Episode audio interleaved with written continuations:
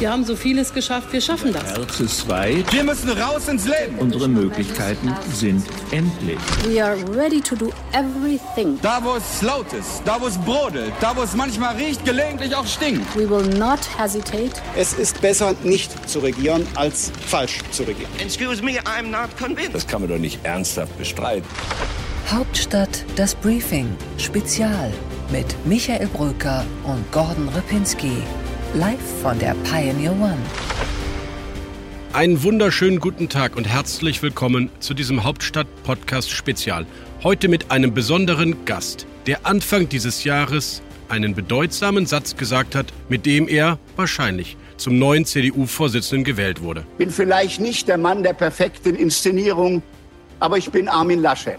Armin Laschet, CDU-Bundesvorsitzender und Kanzlerkandidat der Union, wirkt jetzt nur noch wie ein Getriebener in diesem Wahlkampf. Die Umfragen sind knapp über 20. Olaf Scholz liegt deutlich vorne. Die einst so stolze Volkspartei CDU, CSU zittert vor einer historischen Wahlniederlage. Und die SPD, keiner weiß wirklich warum, liegt mit Olaf Scholz in allen Umfragen vorne. Sicher, Armin Laschet hat sich Patzer erlaubt, vor allem dieser unpassende Lacher in der Flutkatastrophe bei einer Pressekonferenz des Bundespräsidenten. Ein Fehler. Aber auch die Kernmessage dieses Wahlkampfs, was will Armin Laschet eigentlich wirklich, die fehlt vielen im Moment. Viele fragen sich, was ist sein Plan in Zeiten, in denen so viele Dinge angepackt werden müssen? Klimaschutz, Digitalisierung, Schule, Europa. Eigentlich wären es gute Zeiten für einen Reformkandidaten. Ist Armin Laschet so einer? Wir haben bei unserer The Pioneer Expeditionsreise durch Deutschland unser Motto, Deutschland neu denken, den man quasi vor seiner Haustür besucht, nämlich in Köln.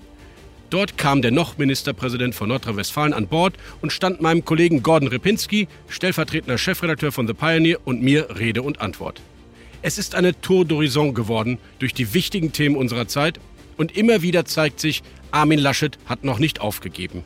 Es geht um Digitalisierung, es geht um Bildung und es geht um ein Europa, das miteinander agiert und nicht gegeneinander.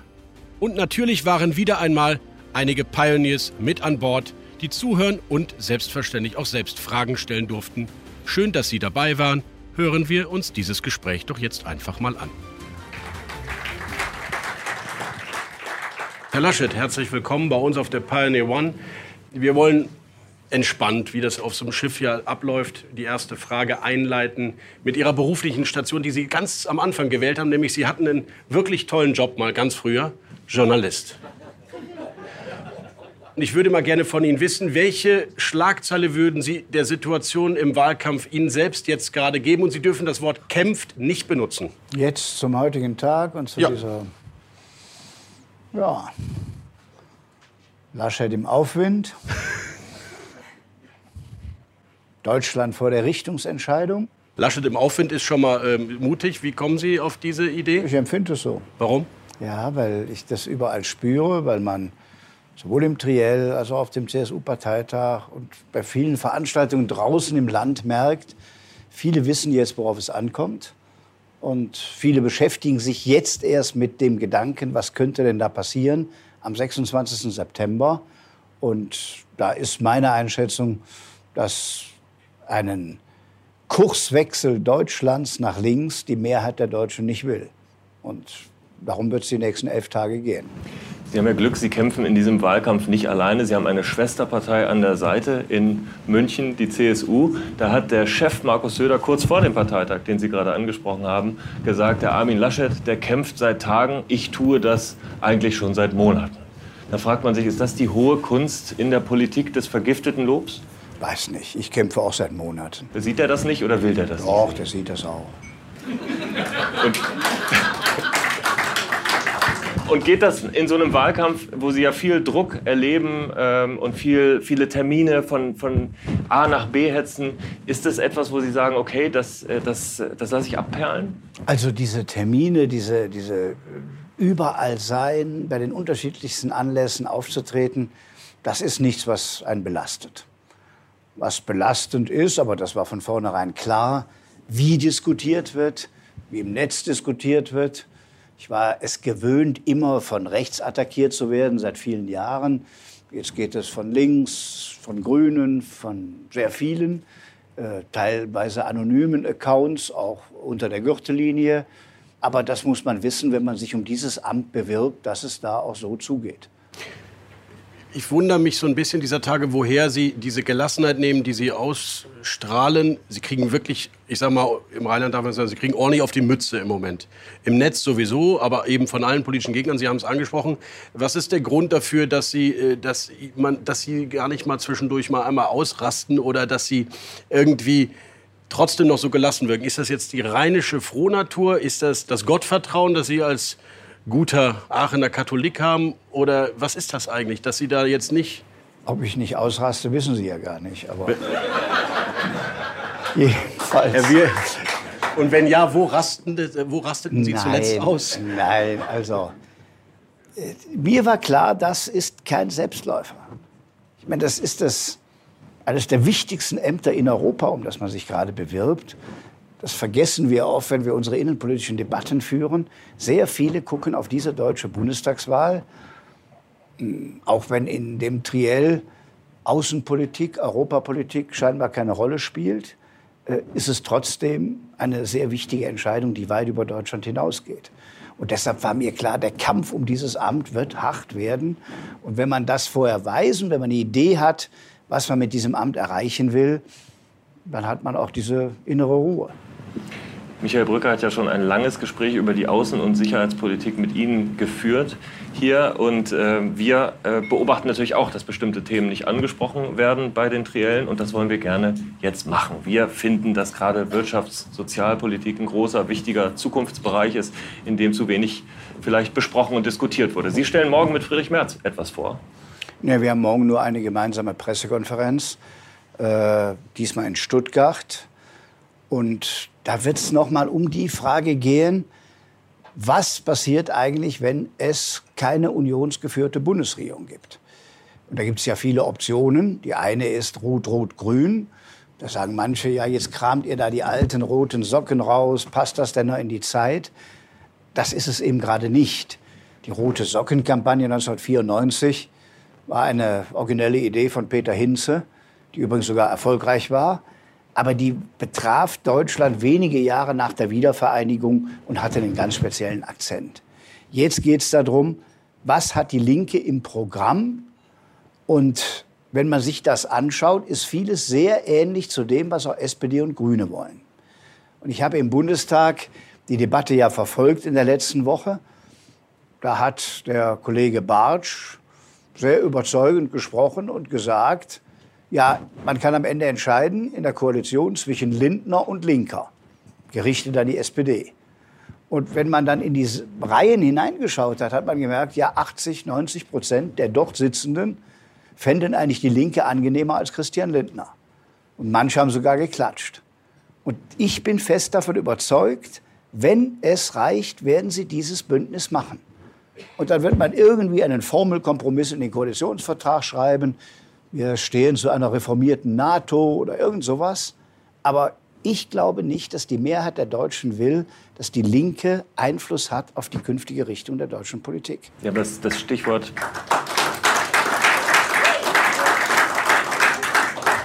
Sie haben das Stichwort Christian Lindner gesagt. Mit dem konkurrieren Sie ja auch um die Wählerinnen und Wähler, die sich eben für diese Wirtschaftsthemen interessieren. Würden sich eigentlich manchmal wünschen, dass Sie da mehr Seit an Seit marschieren, wenn Sie da so eine Vision von der, einer linken Regierung aufmalen, gemeinsam mit Lindner, um ein Gegenmodell zu kämpfen? Naja, jetzt wirbt ja jede Partei erstmal für sich. Das ist ja nun völlig klar. Die FDP ist im Bundestag Opposition. Äh, die Große Koalition regiert. Und dass er jetzt für seine Partei wirbt, ist in Ordnung. Nur jedem muss klar sein, es geht um Platz eins. Und da wird jede Stimme benötigt. Man stellt bei den Grünen fest, dass ein Teil der Grünen jetzt beginnt, taktisch zu wählen und er die SPD stützt. Und äh, deshalb muss jedem klar sein, was er mit seiner Stimme macht. Aber Christian Lindner ist ein guter Freund, aber im Moment ist er ein Wettbewerber. Und dabei bleibt's. Und wenn die Union an zweiter Stelle reinrutscht in die Bundestagswahl, dann äh, kann man trotzdem eine Koalition bilden, weil die Mehrheit im Parlament entscheidend ist für den künftigen Kanzler und nicht ein gefühlter Sieg oder eine gefühlte Niederlage? Also gefühlt ist da gar nichts, wird am Ende gezählt. Die größere Gefahr ist, dass wir auf eins liegen, aber trotzdem Rot-Rot-Grün möglich ist. Wir haben ja schon mal die Lage gehabt, 2013. Angela Merkel hat fast die absolute Mehrheit geschafft mit 41,6. Aber es gab im Bundestag eine rot-rot-grüne Mehrheit. Und wenn sie Pech gehabt hätte, hätten die den Kanzler gewählt. Das war damals politisch nicht opportun. Ich glaube, wenn jetzt Olaf Scholz auf zwei liegt, werden wir diese Situation erleben, dass nicht der stärkste, sondern der zweitstärkste Kanzler wird. So, und das war in der Geschichte der Bundesrepublik immer wieder mal so. Und wenn Sie Zweiter werden, könnte man die Situation auch erleben. Ja, so ist die Verfassung. Lassen Sie uns über das Modernisierungsjahrzehnt Helmut reden. Kohl hatte 48,6 und wurde nicht Kanzler 1976. Da sind Sie ja fast dran an den 48. Da sind wir knapp davor. Und insofern wird das gefährlich. Sie suchen sich Ihre Vorbilder selber, Herr Laschet, äh, die 48er-Wahl, okay. Lassen Sie uns über das Modernisierungsjahrzehnt reden, Wirtschafts- und Sozialpolitik. Wir haben gesagt, wir reden über die Themen, die aus unserer Sicht im Triell zu kurz kamen. Jetzt ähm, haben Sie ein Sofortprogramm vorgelegt, äh, Herr Laschet. Da ist, ja, ein bisschen Entlastung für die Alleinerziehenden. Ein Arbeitnehmerpauschbetrag wird um 200 Euro erhoben. Ja, die Bürokratie wollen sie abbauen. Das will inzwischen jeder, äh, vielleicht außer die Linken. Ähm, ist das der Anspruch, die Ambition, mit der wir ein Modernisierungsjahrzehnt bauen wollen, während diese Volkswirtschaft zeitgleich relativ zu den großen Nationen verliert? Oder ist das nicht einfach ein bisschen zu wenig und zu spät, was Sie vorstellen, wenn es um eine echte Richtungswahl Nein, geht? die Vorschläge für das Modernisierungsjahrzehnt sind ja im Wahlprogramm gesetzt. Ja, was ist das? Das genau. ist, ja, das ist ja ganz einfach. Das fängt als erstes damit an, dass wir bei der Digitalisierung und allem, was damit zusammenhängt, zu weit zurückhängen. Vorletzter, drittletzter im europäischen Vergleich in manchen Untersuchungen sind. Wir haben das in der Pandemie noch mal erlebt, wo wir alles nicht so optimal aufgestellt sind, wie wir aufgestellt sein müssten. Und das muss jetzt die nächsten Jahre passieren. Und das beginnt in der Bundesregierung damit, dass wir so etwas machen, was wir auch in Nordrhein-Westfalen haben.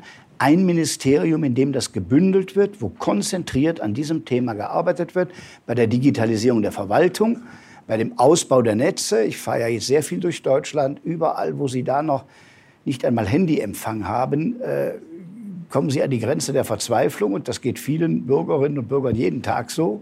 Und das muss einfach jetzt angepackt werden. Schaffen Sie dafür eigentlich ein anderes Ministerium ab oder ist das dann ein zusätzliches?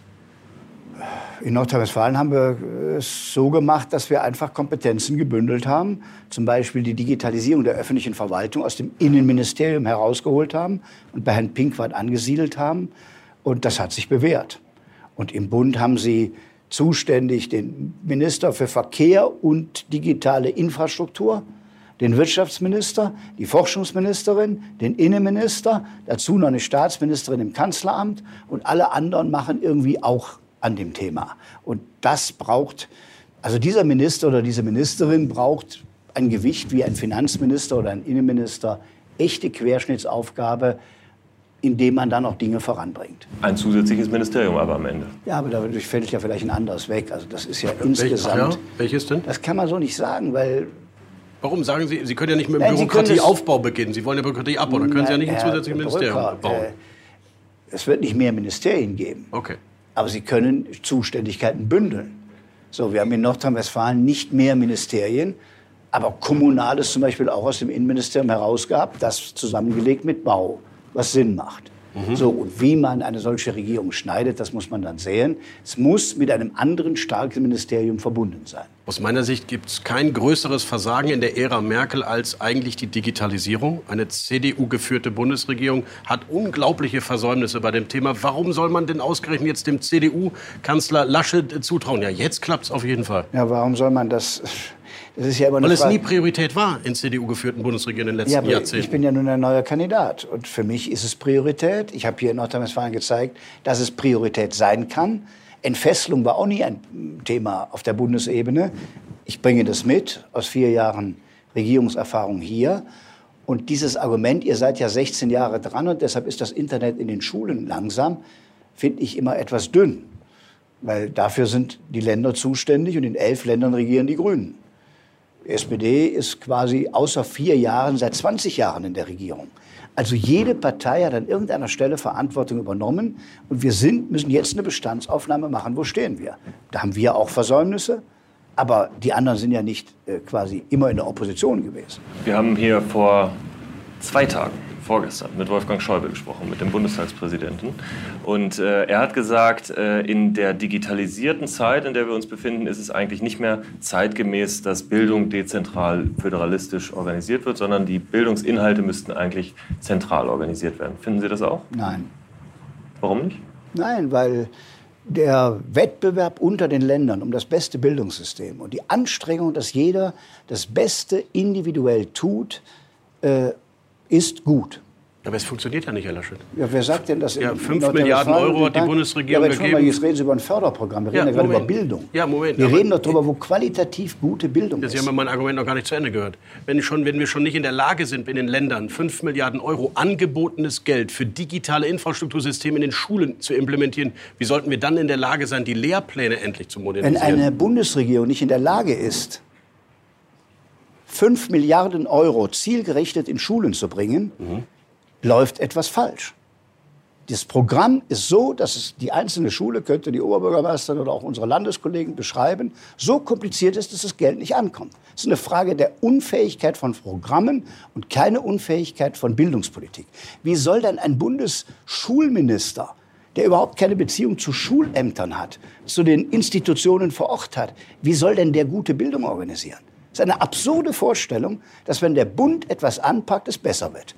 Ich könnte jetzt 20 Beispiele nennen, wo es schlechter wird. Nee, Herr Lasche, wir kommen ja nur darauf, weil wir seit Jahrzehnten Bildungsföderalismus haben ja. und es nicht so gut läuft. Dann ist natürlich die logische Alternative, warte mal, vielleicht müssen wir doch mehr Zentralisierung machen, weil im Föderalismus hat es ja nicht funktioniert. Die Lehrpläne, es ist ja kein Bildungswettbewerb. Das ist ja das, was Sie gerne wollen, glaube ich. Ein Bildungswettbewerb. Dann, dann sind die Länder völlig unterschiedlich in ihren Schulkonzepten. Das haben wir jetzt schon. Man kann gar nicht mit den Kindern hin und her ziehen. Es gibt viele Menschen, die hin und her ziehen. Ja, fragen Sie mal die Eltern, ja. wie die sich danach fühlen, wenn die Kinder aus der einen Schule in die andere Schule gehen. Ja, aber gehen. das ist doch keine Frage des Föderalismus, sondern der Abstimmung der 16 Kultusminister haben wir vergleichbare Systeme. Aber ich glaube nicht, dass die Eltern in Bayern sich danach sehnen, ein Bremer Schulsystem nee, zu bekommen. So rum vielleicht nicht. Ja, aber wenn es ja, aber, aber die anderen 15. Ja, ja, ja, ja, aber wenn der Bund es macht, wird es eher auf dem schlechteren Niveau landen als auf dem besten. Herr, Herr Laschet, ich habe NRW-Abitur. Es ist manchmal nicht leicht für mich in Baden-Württemberg und in Bayern. Ja.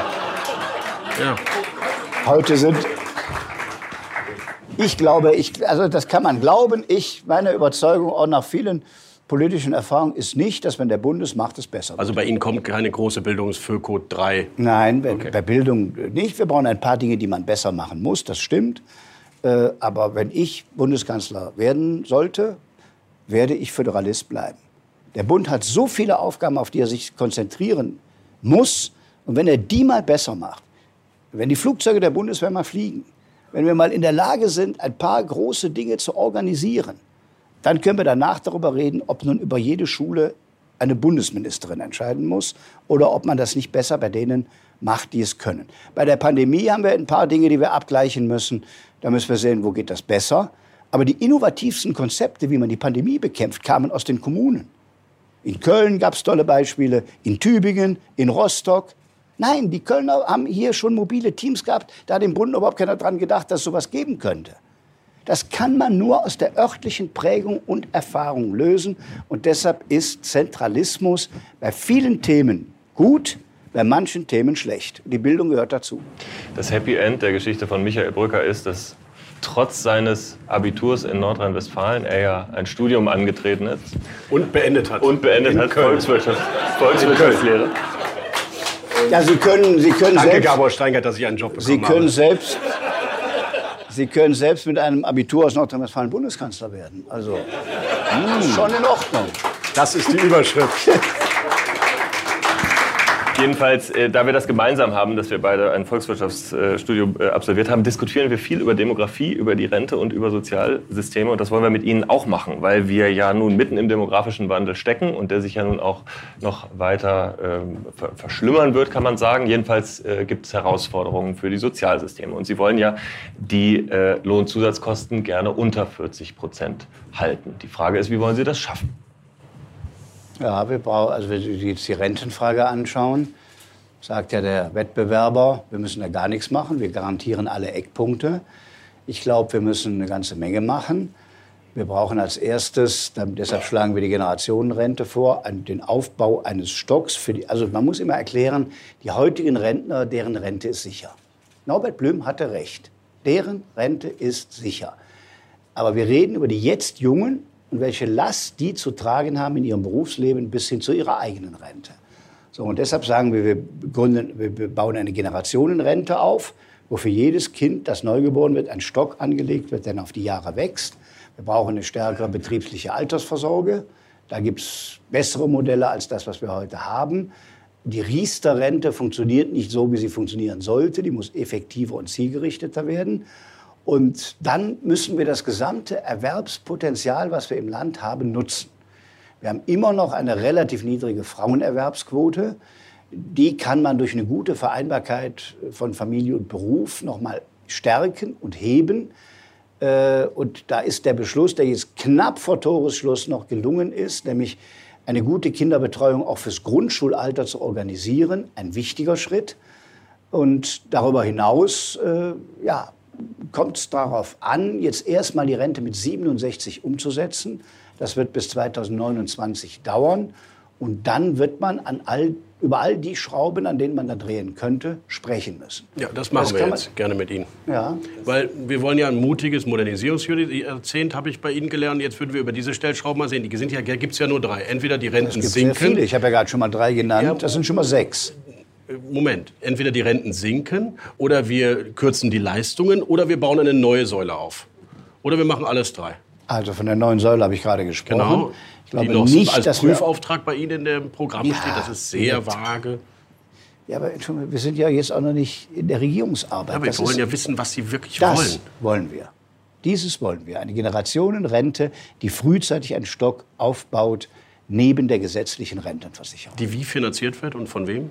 Die wird finanziert mit staatlichem Zuschuss, der das Ganze aufbaut. Also Steuer, der Steuerzuschuss, der jetzt schon in die So Rente geht, wird eigentlich umgeleitet er in eine Art Fonds. zielgerichtet in einen Fonds gerichtet.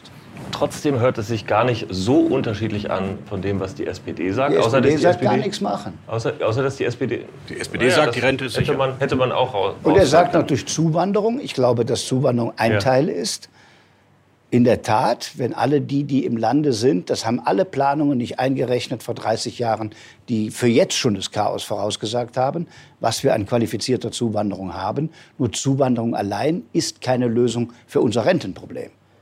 Aber sie mildert es, wenn Integration gelingt und möglichst viele einen Job haben und einzahlen können. Trotzdem werden wir immer älter, es werden, ähm, es werden immer weniger Kinder geboren, wir wissen es. Und die, die logische Antwort eines Unionskanzlerkandidaten wäre doch eigentlich, dass wir uns darauf einstellen müssen, dass wir auch über die 67 hinaus in Zukunft länger arbeiten müssen. Wie kommen Sie darauf, was die Ideen eines Unionskanzlerkandidaten sein sollen? Ja, aber Sie grenzen sich ja von den Sozialdemokraten ab. Sie, Sie sind doch derjenige Ja, in der ich muss doch, Sozialpolitik, aber der sagt, wir, wo Sie vorschlagen, wo ich mich abgrenzen soll, muss ich es doch nicht machen. Ich finde, damit wir Akzeptanz haben, ist die Rente mit 67 erstmal umzusetzen. Vorruhestandsregelungen möglichst zurückzuführen. Weiterzukommen in der, die 67 erreichen ja die wenigsten. Das äh, Durchschnittsalter des Renteneintritts ist ja heute sogar niedriger. Und lass uns da erstmal dieses eine Ziel erreichen, ehe wir jetzt mit neuen Jahresdaten jonglieren und damit die Akzeptanz einer wirklich großen Reform vermindern. Das ging jetzt an Friedrich Merz, Ihre Äußerung, weil der sagt ja, es ist eine mathematische Logik, dass wir über die Rente mit 70 nachdenken werden müssen. Nein, das sagt er nicht. Das machen wir den Faktencheck, wie bei Tagesschau. Und ähm, die Rente mit 70 hat Friedrich Merz, glaube ich, so häufig gesagt, wie mehr nein, Aktien nein, kaufen. Nein, jetzt, aber jedem ist doch klar, dass in Gut. dieser Wahlperiode wir jetzt erstmal die Rente mit 67 umsetzen müssen. Haben wir ja noch nicht mal erreicht. Erreichen wir 2029. Ich bin immer noch auf der Suche nach dem Kern des Modernisierers Armin Laschet, um die Wettbewerbsfähigkeit in diesem Land zu verbessern. Sie haben gesagt, wir müssen bei der Digitalisierung besser werden, bei der Rente bauen wir eine leichte neue, wir, wir, also wir entlasten das System vielleicht durch eine neue kapitalgedeckte. Ich, ich suche den Moment, wo der Kanzler, Kandidat Laschet, sagt, hier muss sich grundlegend was ändern, wenn dieses Land in den nächsten 10, 15 Jahren noch unter den Top 10 Volkswirtschaften der Welt sein das haben Sie mich aber nicht gefragt. Sie haben nach der Rente Dann habe ich es jetzt Wenn Sie es so präzisieren, kann ich Ihnen das gerne sagen. Ich habe über die Digitalisierung als ersten Teil Okay. gesprochen. Das zweite ist die Umstellung dieses Landes. Also die, die, die kurzfristige Frage ist nach der Pandemie, wie kommen wir wieder zu wirtschaftlichem Wachstum? Und da ist die Vorstellung der Wettbewerber links von uns zu sagen, durch Steuererhöhungen, Vermögenssteuer, Erbschaftssteuer, äh, Einkommenssteuer und die Linke noch ein paar Steuern mehr oder neue erfinden. Und wir sagen, das wäre genau das Falsche in dieser Phase, wo die Unternehmen mehr oder weniger gut durch die Pandemie gekommen ist, wo sie jetzt investieren sollen, wo sie neue Arbeitsplätze schaffen sollen, dieses Geld abzuschöpfen durch Steuererhöhung. Das ist ein fundamentaler Unterschied, wie man herangeht. Und dann ist die zweite Frage, wie kriegt man denn Innovation hin? Da sagt die Kanzlerkandidatin der Grünen, jedes Verbot ist ein Innovationstreiber. Bringt, ist ein Innovationstreiber. Da bin ich komplett anderer Meinung. Komplett anderer Meinung. Entfesselung, Freiräume schaffen, Vorschriften zurückdrehen. Einfach die, die das ja alle wollen. Klimaneutralität, die einfach mal machen lassen. Ich kenne kaum ein Unternehmen, was nicht längst auf die Fahnen geschrieben hat, wir wollen klimaneutral sein. Automobilindustrie an der Spitze. Die ganze IAA äh, in München war eine einzige Werbung für Klimaneutralität und grüne Produkte. So, aber ohne Vorschrift, ohne Verbot des Verbrennungsmotors. Aus eigenem Willen, aus eigener Kraft, mit eigenen Forschern wollen die das voranbringen. So, und jetzt haben wir die weiteren Bereiche auch. Also die Wettbewerbsfähigkeit stellen wir erstmal dadurch her, dass wir nicht zusätzlich Steuern erhöhen, dass wir ein Belastungsmoratorium machen und nach der Wahl einfach mal keine neuen Vorschriften machen und danach uns vornehmen, wenn eine neue Vorschrift kommt, wird eine andere abgeschafft. Wann in, wann out. Das haben wir in Nordrhein Man kann ja sehen, wie man es macht. Wir haben es ja gemacht und die Unternehmer im Land Nordrhein-Westfalen werden Ihnen beschreiben, ja, wir haben mehr Luft zum Atmen. Die wirtschaftliche Entwicklung in Nordrhein-Westfalen ist nicht mehr deutlich unter dem Bundestrend, ist gesteigert und diese Dynamik brauchen wir auf der Bundesebene. Gibt es denn, ähm, wenn Sie sich mal so die Konkurrenz anschauen in dem Bereich, Sozialpolitik zum Beispiel. Gibt es denn da Maßnahmen, wo Sie sagen, ja, okay, das war zwar vielleicht nicht unsere Idee bei der Union, aber am Ende hat es vielleicht nicht so schlecht geklappt? Kurzarbeitergeld zum Beispiel. Oder nehmen wir den Mindestlohn? Natürlich war Kurzarbeitergeld eine Idee der Union. Entschuldigung. Das ist ja keine sozialdemokratische Erfindung. Das hat uns schon bei der Weltfinanzkrise sehr geholfen, die guten Mitarbeiter an den Betrieb zu binden und nach der Krise zu wissen, die sind noch da. Dafür, darum beneidet uns ganz Europa. Aber da war und der Arbeitsminister hat, Olaf Scholz. Es hat, äh, ja, der war auch irgendwann mal Arbeitsminister. Ja. Während der Weltfinanzkrise. Ja, und wollen wir jetzt sagen, die nee, ich wollte nur mal Olaf sagen, Scholz erfunden. Nee, ich wollte nur mal eben Copyright als Arbeitsminister, Kurzarbeit, Gut. Olaf Scholz. Ich glaube nur, dass niemand, ja, egal. Weil Doch, so, so eine, ein so innovativer Geist der Sozialpolitik, also er sagt er das so, ja. Gegen alle Widerstände ja, als einziger auf der ganzen Welt das erkannt hat, Kurzarbeit wäre gut und hat sie dann eingeführt. Ja, gegen alle Widerstände. Schröder-like. Clement-like, ein echter Reformator. So habe ich ihn als Arbeitsminister nicht wahrgenommen. Es war schon eine allgemeine Erkenntnis, die richtig war und die er dann umgesetzt hat, dass Kurzarbeit ein gutes Instrumentarium ist, um Menschen im Job zu halten. Mindestlohn, zweite Frage. Genau.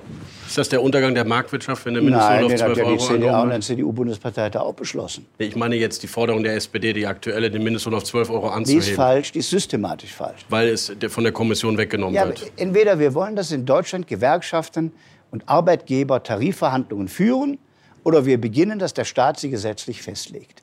Ich halte das für sehr gefährlich. Die SPD sagt 12 Euro, die Linke sagt 13 Euro, demnächst sagt die AfD 15 Euro. Und dann fangen wir im politischen Wettstreit an, Löhne festzulegen.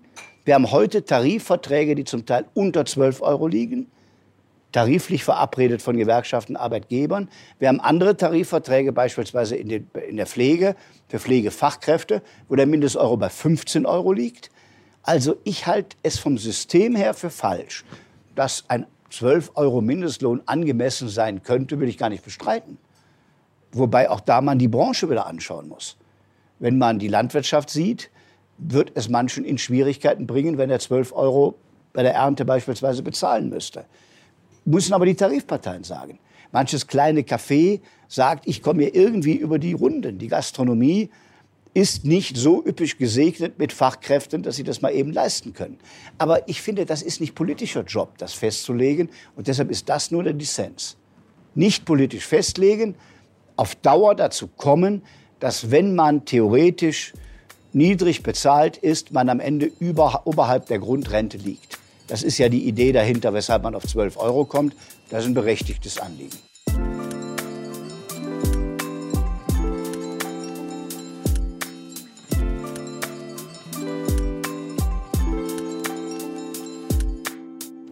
Wir haben in unserem Hauptstadt-Podcast eine Rubrik.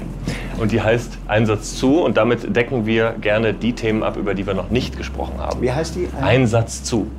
Und dann geben wir Ihnen einen so. Begriff und Sie sagen mal Ihre spontane Assoziation möglichst in einem Satz. Es dürfen auch zwei sein, an Ausnahmefällen. Der erste Begriff heißt Wir schaffen das.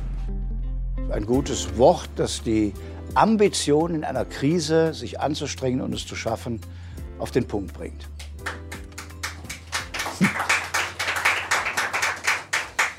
Das können wir jetzt gleichzeitig sagen für das klimaneutrale Industrieland. Das schaffen wir in Deutschland mit all unserem Wissen, all unserer Kompetenz. Und viele andere Herausforderungen schaffen wir auch. Das ist eigentlich eine sehr optimistisch, könnte man fast rheinisch geprägte Sichtweise sagen. Wir packen das an und schaffen das. Bundespräsident Steinmeier, Ist Bundespräsident. Komma, und sollte es Wer neuer Bundespräsident wird, entscheidet die Bundesversammlung im Februar 2022. und könnte Teil der Koalitionsverhandlungen sein. Die Mitglieder der Bundesversammlung, die von den Parteien entsandt werden, werden irgendwann Ende Januar 2022 darüber nachdenken, wer im Februar der richtige Bundespräsident wäre. Schön, macht Spaß. Jetzt kommen wir zu meiner, meinem Lieblingsbegriff für einen Nordrhein-Westfalen, das Bonn-Berlin-Gesetz. Bleibt. Es hat sich bewährt. Es tut gut, Deutschland zwei politische Zentren zu haben. Und es wäre ein Aberwitz, in einer Zeit völlig überhitzter Wohnungsmärkte, insbesondere in Berlin, jetzt 20.000 Beamtinnen und Beamte mit ihren Familien in zusätzlich umzusiedeln und das Gesetz aufzuheben. Im Gegenteil, eigentlich muss man dazu kommen, zu dezentralisieren. In Bayern hat man sogar Teile der Landesregierung ins Land verlagert und nicht alles in München konzentriert. Und das wäre auch in einer digitalen Zeit völlig absurd, das Bonn-Berlin-Gesetz abzuschaffen. Transferunion. Äh, wenn damit gemeint ist, dass Schulden vergemeinschaftet werden, ist es falsch. Der Hamilton-Moment hat Olaf Scholz das genannt, dass endlich in Europa die Schulden vergemeinschaftet werden durch den Wiederaufbaufonds und dass das, wenn man Ja, sich an Herrn Hamilton erinnert, das sei das Fundament für eine neue, ein neues Europa, das endlich füreinander einsteht. Also erstens, äh, deshalb stocke ich immer beim Wort Transferunion, haben wir jetzt schon Transfers in der Union. Äh, zugunsten des Süden Europas, zugunsten der Mittel- und Osteuropäer.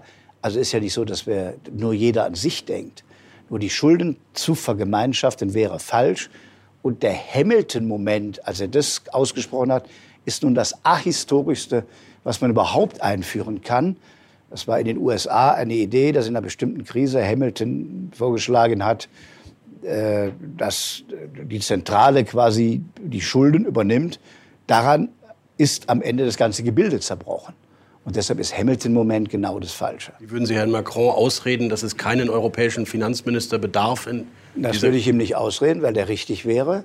Das ist eine Idee von Wolfgang Schäuble, äh, zu sagen, wir brauchen eine, eine Stärkung dessen, der Finanzkommissar ist. Und der ist gleichzeitig dafür zuständig, dass die Maastricht-Kriterien, die Stabilitätskriterien eingehalten werden. Und man muss mit den Einzelstaaten schon bevor die Etats verabredet werden, darauf achten, dass das homogen ist. Und neben der Wirtschaftsunion, die wir haben über den europäischen Binnenmarkt, brauchen wir auch den Blick auf die Finanzpolitik gemeinschaftlich. Das heißt aber nicht, dass die Schulden übernommen werden. Internationale Mindeststeuer. Ist jetzt verabredet und ist in Ordnung und führt zu fairem Wettbewerb. Ist es der größte Erfolg Ihres Konkurrenten? Nein, weil das eine Idee von Bruno Le Maire ist, die auch der deutsche Finanzminister unterstützt hat. Und Erfolg ist es dann, wenn sie kommt. Sie ist mal gerade verabredet. Ob wir das in unserer Lebzeit noch erleben, dass sie wirklich umgesetzt ist, möchte ich noch sehen. 140 Staaten müssen am Ende mitmachen. Leslie Mandoki. Künstler. Mehr nicht für Sie? Künstler, der mich unterstützt, wo immer er kann. Origineller Typ, mit einem beeindruckenden Lebenslauf, durch Tunnel aus dem kommunistischen Ungarn geflohen, mit nichts in München angekommen und dann eine sehr erfolgreiche Karriere heute als Soul-Musiker äh, gemacht. Rezo. Lebt in Aachen Gut. und hat blaue Haare. Armin Laschet, wir danken mal bis hierhin. und würden jetzt einmal ins Publikum schauen. Und jetzt gibt es ein Mikrofon, glaube ich. Nina, Chelsea, du hast ein Mikrofon. Fantastisch. Und wir würden jetzt Fragen entgegennehmen. Sagen Sie gerne einmal Ihren Namen vorher, wenn es Wortmeldung gibt. Chelsea Speaker nimmt die Frage entgegen. So, hier geht's los. Patrick Adenauer, Herr Laschet, äh, welche Chance haben wir auf eine europäische gemeinsame Verteidigung in Form einer Armee oder anderen Aktivitäten? Also wir haben 1992 in Maastricht die gemeinsame Außen- und Sicherheitspolitik beschlossen. Und dann passierte der Krieg auf dem Balkan, ethnische Säuberungen, Massenvergewaltigungen, Srebrenica. Und Europa hat mühevoll zu einer gemeinsamen Position gefunden und hat, als es die Position hatte, gemerkt, ja, aber stoppen können wir den Krieg nicht. Und dann haben erst die Amerikaner den damaligen Balkankrieg beendet mit einem militärischen Einsatz.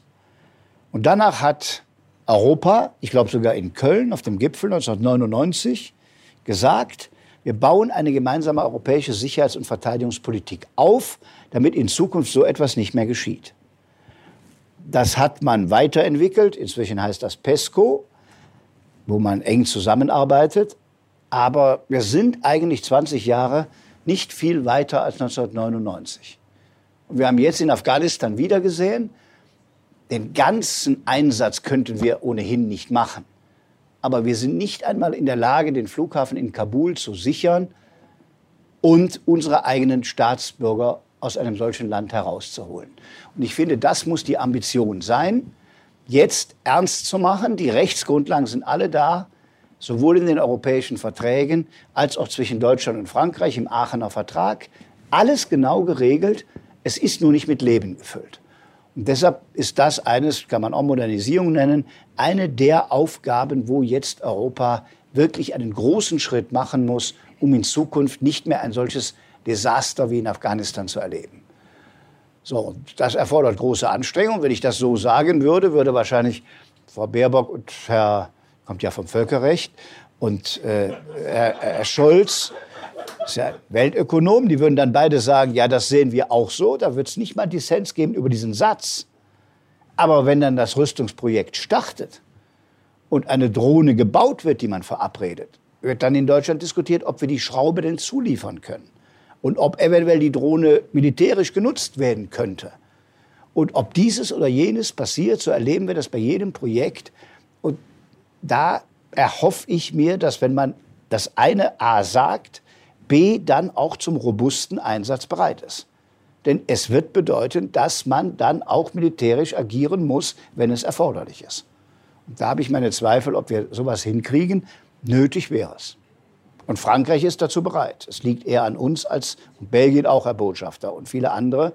Und die Polen im Zweifel auch. Es ist übrigens eine Möglichkeit, Polen, das im Moment so ein bisschen im Konflikt mit der Europäischen Union liegt, hineinzuholen in, den, in, die, in das Herz Europas. Weil bei Sicherheitsfragen, bei Verteidigungsfragen weiß Polen, dass Europa seine eigene Sicherheitsgarantie ist, auch gegenüber Nachbarn im Osten. So, und dieses, glaube ich, wäre eine Chance, nachdem wir Nord und Süd jetzt zusammenhalten mit dem Wiederaufbaufonds, auch Mittel- und Osteuropa wieder enger an die EU heranzuholen.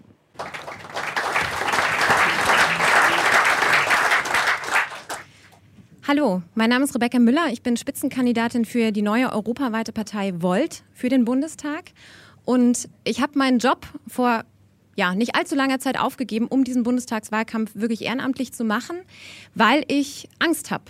Mir macht es Angst, die Zukunft zu sehen, so wie sie aktuell vorgeführt wird, auch von der deutschen Politik, gerade von der aktuellen Bundesregierung.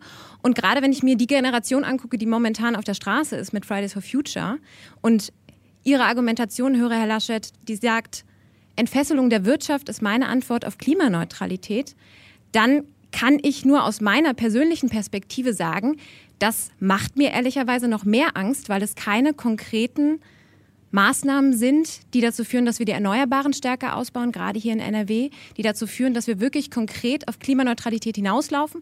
Und vor allen Dingen, ich habe mich auch mit Wirtschaftsunternehmen unterhalten, die sagen mir, wir brauchen politische Rahmenbedingungen, in denen wir arbeiten können. Und dazu gehört für mich nicht die Entfesselung der Wirtschaft. Was, was sagen Sie jungen Generationen, wie mir, wie jüngeren Generationen? Ja, aber die werden Ihnen, die, die werden Ihnen schon sagen, dass äh, beim Ausbau der Erneuerbaren alles daran scheitert, dass unsere Verfahren zu bürokratisch und zu sehr bremsend sind. Ich meine, wir brauchen, damit das Ganze gelingt, 12.000 Kilometer Stromtrassen vom Norden, wo sie regenerativen Wind haben, auf offener See. Da war ewig jahrelang die Diskussion, ob es überhaupt ein Kabel gibt. Und als es an Land ankam, konnte es nicht verteilt werden. Da sind wir inzwischen besser geworden. Jetzt ist der Wind im Norden. Wir schalten nächstes Jahr die Kernenergie ab. Das habe ich jetzt auch ein paar Mal gesagt, eine falsche Reihenfolge. Wir hätten mit den fossilen Kohle, äh, beginnen müssen, ehe wir die Kernenergie abschalten, ist aber Vergangenheit. Und das wird aber nächstes Jahr passieren. Und im Süden Deutschlands, in Baden-Württemberg, in Bayern, wo viele Kernkraftwerke sind, muss Strom ankommen.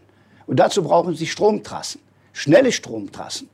Und die kriegen Sie nicht mit den jetzigen Gesetzen hin. Deshalb entfesseln, die Verfahren schneller machen. Wenn wir wollen, dass weniger Leute fliegen, müssen die Bahntrassen schneller werden. Früher gab es Flüge Köln-Frankfurt. Gibt es heute nicht mehr, weil sie in 52 Minuten vom Hauptbahnhof am Frankfurter Flughafen sind. Wenn wir aber jetzt das planen, die Strecke von hier nach Berlin, können Sie genau feststellen, wenn Sie bis zur alten innerdeutschen Grenze fahren, ist das eine Trasse aus der Zeit nach dem Ersten Weltkrieg. Und ab Helmstedt fährt der Zug schnell nach Berlin, weil wir mit einem Entfesselungspaket nach der deutschen Einheit solche Projekte schneller gemacht haben.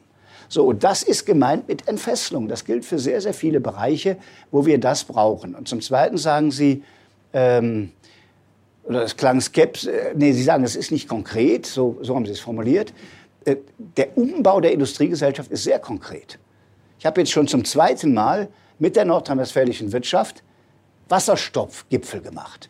Wie kann das denn gelingen, dass diese neue Energieform, die klimaneutral ist, uns hilft, Stahlproduktion, umzustellen. Nicht mehr Kohle und Eisenerz, sondern Wasserstoff nutzen. Bei ThyssenKrupp beginnt das Ganze, in Salzgitter beginnt das Ganze.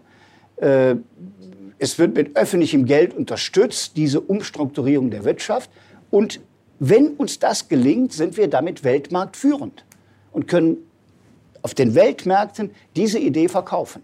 Wir sind hier eben vorbeigefahren oder hier bei Lanxess, bei Evonik, bei Bayer die haben alle diesen Willen. Und den zu begleiten, dafür die Rahmenbedingungen zu schaffen, da bin ich bei Ihnen, braucht man Rahmenbedingungen für, kann dieses große Projekt zum Erfolg bringen. Und wir sind da viel weiter und die Wirtschaft sowieso in dem Willen, es zu tun. Nur man muss ihnen auch die Zeit geben. Und das ist das, was mich manchmal bei den Demonstranten äh, stört. Die sagen, nein, die Zeit ist nicht mehr da, einfach verbieten. Wenn sie die CO2-Werte in Europa einfach hochschreiben, wird Stahlproduktion in Deutschland nicht mehr möglich sein. Weil es ist ein Naturgesetz, dass Kohle und Eisenerz zusammen CO2 freisetzen. Können Sie auch keinen Filter einbauen. Ist einfach so. Ist auch so ein Gesetz, können Sie auch nicht mit zwei Drittel mehr und mit Resolutionen ändern. Es ist immer so, weil es ein Naturgesetz ist. So, jetzt könnte die Stahlindustrie abwandern. Unsere CO2-Bilanz wäre mit einem Schlag besser. 6% ist Stahl, hätten wir eine 6% bessere CO2-Bilanz. Dem Weltklima wäre aber nicht gedient. Dann wird der Stahl produziert in Indien und China.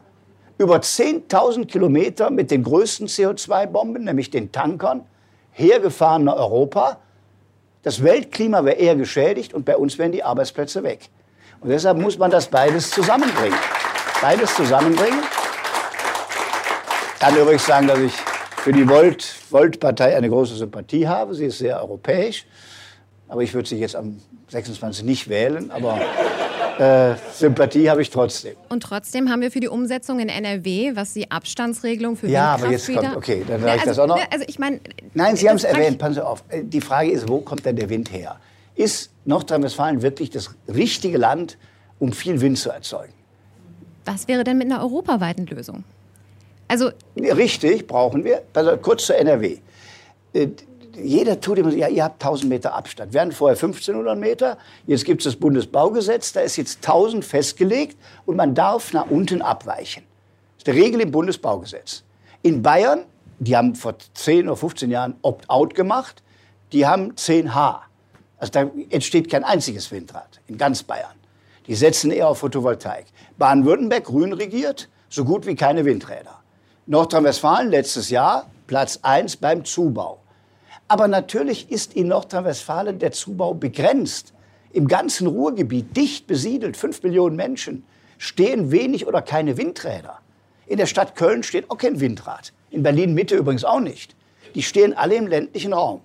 Und da Abstand und Akzeptanz zusammenzubringen, Artenschutz zusammenzubringen. Die, die klagen, sind ja zum Teil auch Naturschützer, die gegen jedes einzelne Windrad klagen. Das ist das Kunststück, das wir schaffen müssen. Nur eine Illusion dürfen wir nicht haben. Nordrhein-Westfalen wird nie das Windland Nummer eins sein. Das wird im Norden sein, das wird auf der offenen See sein, aber nicht in unserem dicht besiedelten Land. Und jetzt, aber Ihr Argument, was Sie dann am Ende gesagt haben, stimmt. Das müssen Sie europäisch vernetzen. Sie brauchen einen echten Binnenmarkt für regenerativen Strom. Und das muss so vernetzt sein, er hilft übrigens auch die Digitalisierung, dass irgendwo in Europa, wo gerade viel Wind ist, der dann auch in die anderen Regionen kommt. Und uns muss die Speichertechnologie gelingen. Wenn wir die Frage gelöst haben, haben wir ja, fast die halbe Miete. Denn der Strom, der ist 26 Minuten speicherbar. Und an manchen Tagen haben wir viel zu viel und an manchen gar keinen. Und dies zu regulieren, wenn uns das durch Tüftler, durch Erfinder gelingt, dann haben wir viele, viele Probleme gelöst. Eine Hilfe kann sein, die Batterien, die jetzt quasi in Autos und anderen Orten da sind, die können eine Menge Energie speichern. Äh, Tesla hat ja schon solche Systeme erfunden, auch für den eigenen Hausgebrauch. Und wenn wir das in industrielle Produktion hinkriegen, dann haben wir einen Schub. Und da kann Europa helfen. Da bin ich bei Ihnen. Und dafür setzen Sie sich ein? Oder? Ja, klar. Für Europa setze ich mich immer ein. Das ist, da so. können Sie sicher sein. Wenn es gut ist, wenn es richtig ist. Und da ist es richtig. Für Deutschland ist Aber ist die Frage, ob es dann auch immer noch gut für ganz Europa ist. Nein, das muss, der europäische Mehrwert, und das ist jetzt bei diesem meistens hat jede europäische Entscheidung ist am Ende für beide gut. Das europäische Projekt, wir zahlen unendlich viel ein. Aber wir sind auch die größten Gewinner, weil der europäische Binnenmarkt einem Exportland wie uns besonders hilft. Leute, Länder, die nichts exportieren, profitieren weniger davon. Das war immer die Lastenteilung. Wir teilen einen größeren Teil der Lasten, aber wir sind auch als Exportland die Hauptgewinner. Und äh, das gilt auch bei dieser Frage. Es wird allen nutzen, wenn der Wiederaufbaufonds, wo wir viel Geld einzahlen, zu einem Binnenmarkt führt, der den Green Deal umsetzt und am Ende nachhaltig ist. Vielen Dank, Herr Ministerpräsident. Jetzt gibt es weitere Wortmeldungen. Vielen Dank. Anita Thoms, Partnerin bei Baker McKenzie und Vorstandsmitglied Atlantikbrücke. Wenn Sie unser Kanzler werden, werden Sie sich für Freihandelsabkommen einsetzen. Deutschland ist eine Exportnation, das heißt, unser Wohlstand hängt maßgeblich vom Außenhandel ab. Trotzdem sehen wir starken Protektionismus. Wenn Sie sich für einen TTIP 2.0 einsetzen, werden Sie sich für die Ratifizierung von CETA einsetzen und was ähm, halten Sie vom Mercosur-Abkommen? Vielen Dank. Also zu allem drei kann ich Ja sagen. TTIP ist ja bei uns gescheitert an wirklich absurden Debatten über Chlorhühnchen und Ähnlichem. Und vollzogen hat am Ende das Ende von TTIP Präsident Trump. Also es waren ganz komische Bündnisse. Also bei uns eher von links kritisiert. Trump hat am Ende das ganze Abkommen, es war ohnehin schon auf schwierigem Wege, aber am Ende einfach beendet und Protektionismus gemacht und hat die Autos auf der Fifth Avenue gezählt, ob da deutsche Autos oder amerikanische Autos fahren. Ähm, jetzt einen neuen Anlauf zu unternehmen, ist nicht einfach. Ich würde es mir wünschen, dass wir es wieder hinkriegen. CETA mit Kanada ist sehr wichtig und Mercosur ist auch wichtig. Und Freihandelsabkommen haben ja auch Regeln. Man tut ja immer so, als wenn das alles regellos wäre. Sie können auch Nachhaltigkeit, äh, auch faire Bedingungen des Handels in Freihandelsabkommen regeln. Das Einzige, was ein Freihandelsabkommen macht, ist Zollschranken und andere Schranken wegnehmen. Das ist ja der Sinn eines Freihandelsabkommens. Aber die Standards, die sozialen, die ökologischen Standards können Sie in einem Freihandelsabkommen auch regeln. Und deshalb wünsche ich mir das mit den drei Regionen, die Sie erwähnt haben. Und darüber hinaus brauchen wir das auch mit der Pazifikregion. So, wir haben eine letzte Frage hier. Da habe ich jetzt mal eine lange Frage. Nee. Clemens Gewitzke mein Name. Ich bin Unternehmer, Investor, aber auch äh, seit 25 Jahren im Bildungswesen unterwegs. Und natürlich mit dem Argument, wir müssen in Bildung investieren, damit gewinnt jeder. Da sagt ja keiner Nein. Ihre politischen Gegner sagen ja, auch die Vermögensteuer muss mit dem Argument mehr in Bildung investieren reinkommen. Gibt es mal irgendwelche Aussagen zur Effizienz? Also, zumindest, also Bildung ist ja auch ein Selbstzweck an sich, zum gewissen Maße. Ähm, wir müssen aber in Deutschland investieren in Bildung, damit wir auch was bei rausbekommen. Damit investiert wird, damit wir auch eine Rendite dabei haben. Und ich wundere mich immer so ein bisschen. Ähm, also der Bundesverband der deutschen Banken hat gestern eine Studie rausgebracht, da waren dann bei den unter 25-Jährigen 44 Prozent nicht in der Lage zu erklären, was Inflation ist und zwei Drittel konnten nicht die Rolle der EZB äh, erklären, der Europäischen Zentralbank. So, sagen wir mal, einer ökonomisch relativ ungebildeten Bevölkerung kann man ja ziemlich viel auch erzählen. Ähm, jetzt müssen wir ja fragen, okay, die Investition in Bildung, fragt sich auch irgendjemand, was die Effizienz des Ganzen ist? Also wir haben 220 Professuren derzeit für künstliche Intelligenz. Wir haben 185 Professuren, Stand 2017, für Gender Studies. Das ist so viel wie für Pharmazie. Gibt es irgendwelche klaren Aussagen, dass wir uns mal fragen, okay, wie viel davon ist Selbstzweck und wie viel davon bringt auch etwas an Wohlstand in der Zukunft?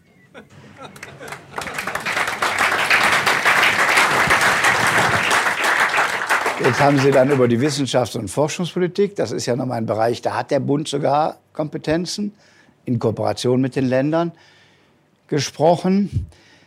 Also ich glaube, als erstes, der erste Teil der Frage war sehr richtig. Es ist nicht nur eine Frage, wie viel Geld geben wir für Bildung, sondern was ist die Qualität der Bildung? Also wie kommen wir da zu anderen Standards? Kann jedes Kind, das die Schule lässt, rechnen, schreiben und lesen?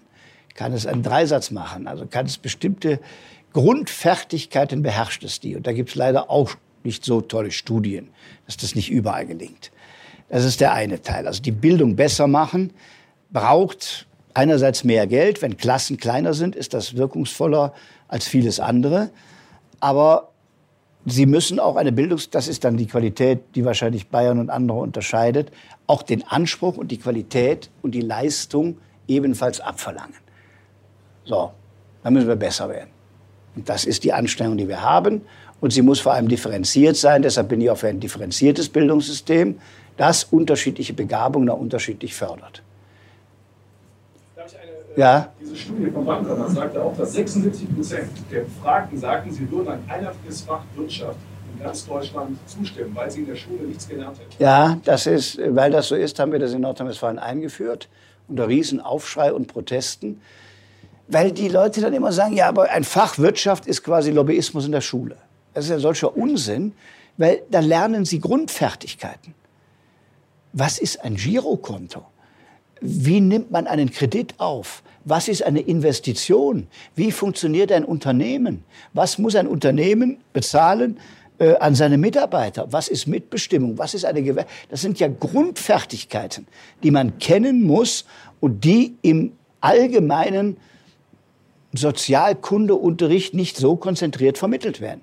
Der ist auch wichtig. Auch Politik ist wichtig. Auch Institutionen sind wichtig.